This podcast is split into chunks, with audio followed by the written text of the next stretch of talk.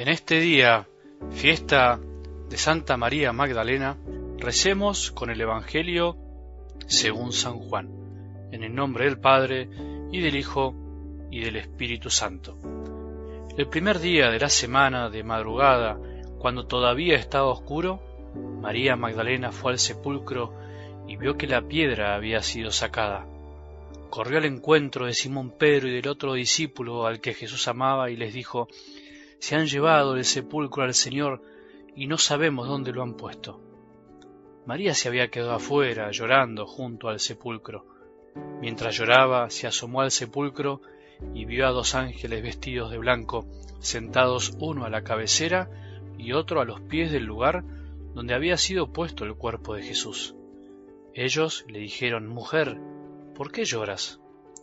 María respondió, Porque se han llevado a mi Señor y no sé dónde lo han puesto. Al decir esto, se dio vuelta y vio a Jesús que estaba allí, pero no lo reconoció. Jesús le preguntó, Mujer, ¿por qué lloras? ¿A quién buscas?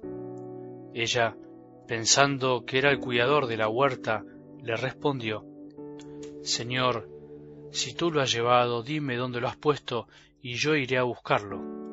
Jesús le dijo, María. Ella lo reconoció y le dijo en hebreo, Raboní, es decir, Maestro. Jesús le dijo, No me retengas, porque todavía no he subido al Padre. Ve a decir a mis hermanos, subo a mi Padre, el Padre de ustedes, a mi Dios, el Dios de ustedes. María Magdalena fue a anunciar a los discípulos que había visto al Señor y que Él le había dicho esas palabras. Palabra del Señor.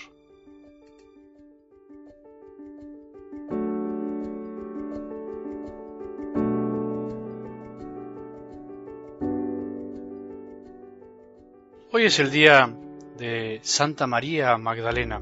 Celebramos su fiesta, la recordamos y le damos gracias a Dios Padre por las maravillas que obró en ella, considerada ahora en la Iglesia como un apóstol, como en tantos santos a lo largo y ancho de la historia de la humanidad y de la Iglesia. Esta gran mujer que aparece en los Evangelios y de la cual en realidad mucho no se sabe, los estudiosos difieren un poco sobre su identidad, no saben bien cuál es. En realidad, digo la verdad, no importa tanto. Algunos dicen que era la pecadora que aparece en el Evangelio de Lucas, otros María Magdalena, la, misma que acabamos de escuchar, que aparece en el Evangelio de Juan, también de Lucas, otros que es María de Betania. Vuelvo a decir, no importa demasiado, porque no solo creemos en lo escrito, sino en la tradición oral de la Iglesia primitiva. Lo importante es que la historia de María Magdalena nos recuerda una verdad fundamental de nuestra fe. ¿Cuál? te preguntarás. Los discípulos de Cristo somos débiles, no santos de un día para el otro. Somos elegidos para ser santos, pero no porque ya lo seamos. El discípulo, vos y yo estamos en el camino, siguiéndolo, y solo es verdadero seguidor de Jesús quien tiene una verdadera experiencia de la debilidad humana, del pecado, de la necesidad que tenemos de ser salvados. Esta mujer era una pecadora, según el Evangelio, pero tuvo la humildad de pedir ayuda y de ser curada por el mismo Jesús, y terminó siguiéndolo de cerca hasta el final, hasta el Calvario, como acabamos de escuchar en algo del Evangelio de hoy. Ella fue la primera en ir a buscar al Señor al sepulcro, pensando que lo encontraría muerto, como hubiese pensado cualquiera de nosotros. Ella fue la que se encontró con esta gran sorpresa de que el sepulcro estaba vacío y en ese instante la llamó por detrás sin que ella supiera que se trataba de él. María corrió a buscar al Señor a un lugar de muerte, sin embargo, ella también levantó la cabeza cuando él la llamó. María dejó que Jesús le hable al corazón y la llame por su nombre.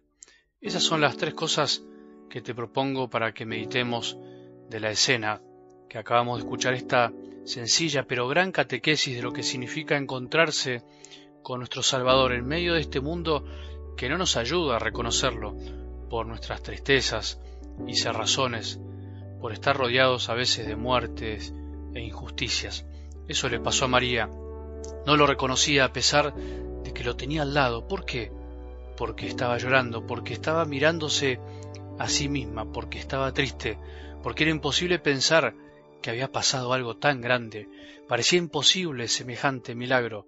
¿Cómo es posible a veces pensar que en este mundo en el que estamos viviendo Jesús esté presente a pesar de ver tanto mal alrededor, en medio de este mundo en donde tantas veces andamos llenos de tristezas, de angustias por las pérdidas de nuestros seres queridos, estamos tristes porque no nos salen las cosas como hubiésemos pensado, estamos tristes porque a veces hacemos muchas cosas pero sin sentido, sin corazón o sin ver los frutos. Bueno, corramos, corramos como María temprano al sepulcro, corramos y vayamos a buscar a Jesús que siempre está aunque no lo podamos ver con nuestros ojos.